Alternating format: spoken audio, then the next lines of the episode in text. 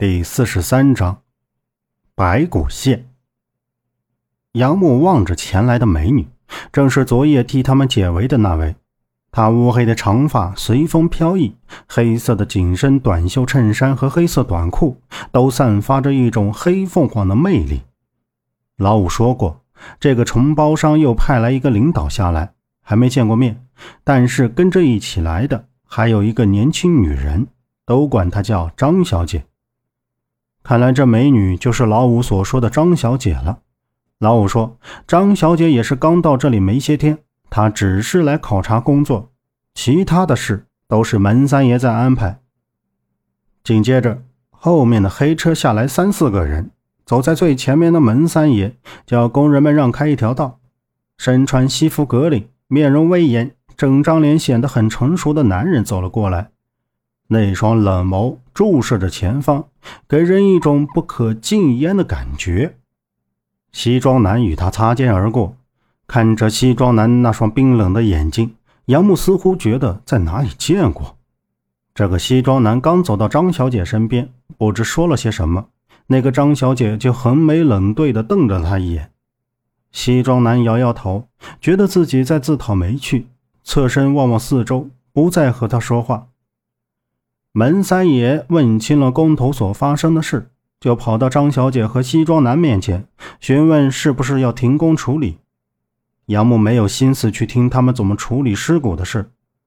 周震这个家伙一直认真地瞅着他们谈话，他边瞅边说：“这个女的挺厉害的，两个男的都说不过她。不过看那个男的，怎么感觉像是在哪里见过啊？”周震，大强呢？杨木听到硬汉让他们所有人都先回卡车那里，他一转身发现大强已经不在他身边了，冲着还站在原地望着那边说话的周震喊道：“大强，杨木，大强在那儿！”周震扫着人群，看到一个强壮的背影跑进了山洞里，看那跑路的姿势，分明就是大强。杨木也看了过去，两个人也管不了这么多，直接追了进去。正好被瞅向这边的门三爷看到，叫了几个人进里面抓人。说来也是奇怪，大强这回进了山洞，就跟变了个人一样。他不疯癫，快步如风，眼睛直直的盯着前面，就好像他的两个眼珠子跟手电筒似的，能照亮他脚前的路。杨木距离大强很近，周震跟在后面。杨木转过弯道，看到大强停在前面地道中间的位置。他并没有继续往前走，头左右微微摇晃着，像是在寻找着什么东西。然后就见他侧过身，面对着地道的一面墙，蹲下身，徒手挖了起来。杨木大步跑到离大强很近的架子前，想上前阻止大强。毕竟大强头脑不清晰，是个痴呆病人，但是他应该会有一点意识，自己在做什么。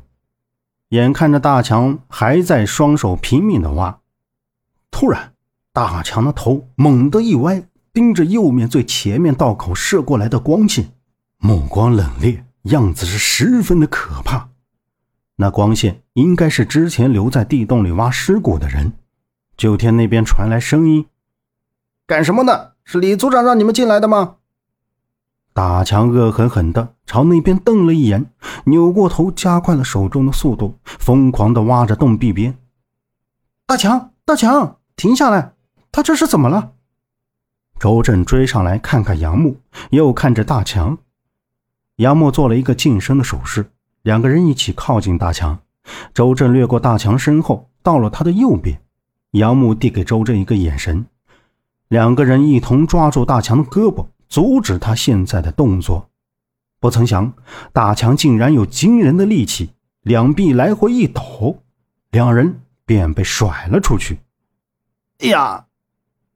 两个人竟被甩出了一米多远。杨木爬起来瞅着大强，可能是自己头顶上的矿灯就掉在旁边打开了，一道光束照了过去。大强像是看见了什么可怕的东西。面部的肌肉抖动着，双眼直直的瞪着杨木。本集播讲完毕，感谢您的收听。